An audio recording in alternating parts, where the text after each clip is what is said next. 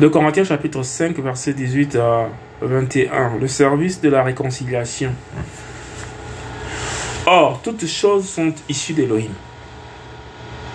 qui nous a réconciliés avec lui-même par le moyen de Yoshua Mashiach et qui nous a donné le service de la réconciliation.